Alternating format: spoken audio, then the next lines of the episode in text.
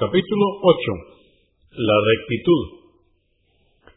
Dice Alá el Altísimo en el Corán, en el capítulo 11, verso 112. Mantente firme, oh Muhammad, en el sendero recto, como se te ha ordenado. Dice Alá el Altísimo en el capítulo 41, aleyas o versos 30-32. Por cierto que quienes dicen, nuestro Señor es Alá, y obran correctamente, descienden sobre ellos los ángeles en la agonía de la muerte, y les dicen, no temáis, no temáis a la muerte y a lo que vendrá después de ella, ni os apenéis por la separación con vuestros familiares, sino alegraos con el paraíso que se os prometió como recompensa. Nosotros somos vuestros protectores en la vida mundanal y en la otra. Sabed que tendréis allí todo cuanto deseéis y se os concederá lo que pidáis. Esta es la recompensa del absolvedor misericordioso. Repito, esto es en el Corán, capítulo 41, versos 30 al 32.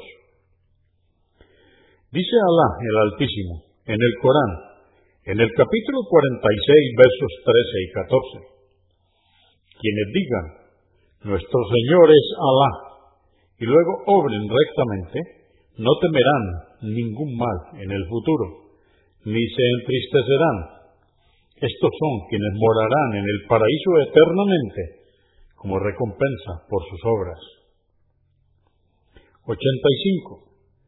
Narró Abu Amr Sufyan ibn Abdullah que Alá esté complacido con él, que le dijo al profeta, la paz de Dios con él, mensajero de Alá, enséñame algo del Islam sobre lo que no tenga que preguntar a nadie más luego de ti.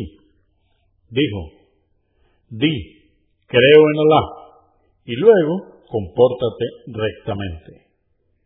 Esto está en Muslim 38.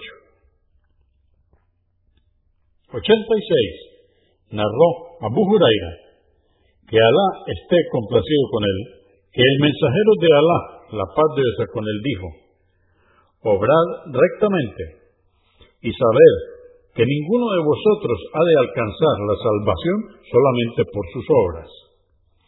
Preguntaron, ¿ni siquiera tú, mensajero de Alá?